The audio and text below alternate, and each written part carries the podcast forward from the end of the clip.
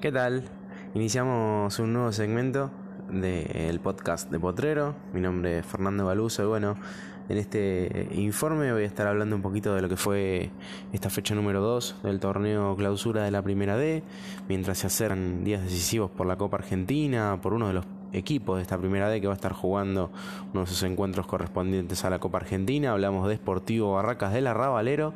Tenemos que repasar lo que sucedió en esta fecha número 2 del torneo clausura de la primera D con partidos que se suspendieron, con partidos que se iban a jugar, finalmente se pasaron, hay partido pendiente todavía de esta, de esta segunda fecha, pero en principio vamos a repasar lo que ya sucedió con goles, obviamente como, como ha pasado en otras ocasiones, hablando de lo que fue esta, esta fecha, una nueva fecha en la categoría que todos tanto queremos como seguimos también. Vamos a arrancar por lo que sucedió entre defensores de Cambaceres y Atlas. Este conjunto rojo, hablamos del equipo de Ensenada, Cambaceres había arrancado muy bien en la primera fecha, ganando su partido, cayó por 4 a 1 de local ante Atlas. Tremenda, tremenda la victoria del conjunto de Néstor Retamar, que sumó la segunda en este campeonato en dos fechas. Los goles de Leonel García abriendo la cuenta para Cambaceres y rápidamente Atlas lo dio vuelta en el segundo tiempo con goles de Sebastián Ibares. Enzo Alarcón, Nicolás Pérez y cerró la goleada Aaron Fernández para poner el 4 a 1 definitivo para Atlas ante Defensores de Cambaceres allí en el estadio 12 de octubre. Nos vamos al día domingo porque Centro Español igualó 1 a 1 con Chupanqui. Me parece que fue uno de los partidos que había que tener en cuenta en esta segunda fecha del campeonato. Los goles, los goles llegaron bastante tarde en este, en este encuentro porque a los 79 Gonzalo Viedma abrió la cuenta para Centro Español y Nicolás de Benedetti sobre la hora, minuto 90, puso el 1 a 1 para el trapero para cerrar el 1 a 1 final, como decía, entre Centro Español y Yupanqui. En otro de los partidos interesantes de esta fecha, y no solo por lo que se jugaba, sino también por todo lo que sucedió, fue la victoria de Niers por 1 a 0, gol de Bruno Galeano para la victoria de la topadora, partido que por, un momento se suspendió en minuto 82 por, y por todos los inconvenientes entre, entre jugadores, entre los técnicos también y la gente de Liniers que estuvo presente. Mucho, muchísimo lío que seguramente vamos a estar analizando este día sábado en una nueva emisión de Potrero que no se pueden perder.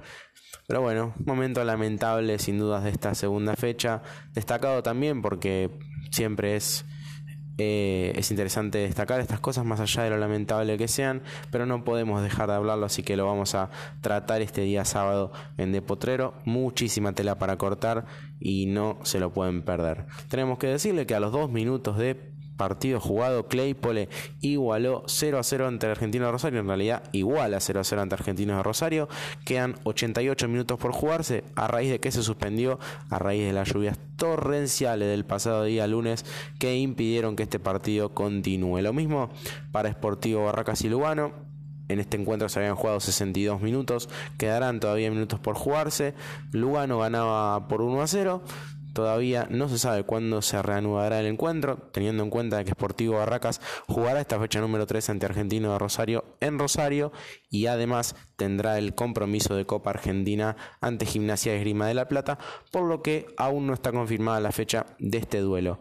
Por último, cerraron la fecha dos encuentros, la victoria de Deportivo Paraguayo de visitante ante Muniz por 2 a 0, Luis Jurches en el, el ex hombre de Atlas de penal convirtió el y Gonzalo Rojas también de penal convirtió el segundo para Deportivo Paraguayo que arrancó muy bien en este campeonato. Y por último la victoria de Puerto Nuevo, es decir, del portuario, el equipo de Martín Correa que se quedó con un nuevo triunfo ante Juventud Unida, había abierto la cuenta Damián Lescano para el Lobo Rojo y eh, Nicolás Rodríguez empató para Puerto Nuevo, Enzo Moreno a los 37 de la primera parte convirtió el segundo y bajó el telón de esta segunda fecha del torneo de la Primera D. Este fue el informe de lo que fue esta segunda jornada. Se viene, se viene un nuevo programa de Potrero, se viene el partido por Copa Argentina de Sportivo Barracas ante Gimnasia de La Plata. Vas a poder vivir aquí en De Potrero. Muchísimas gracias a todos, espero que lo hayan disfrutado.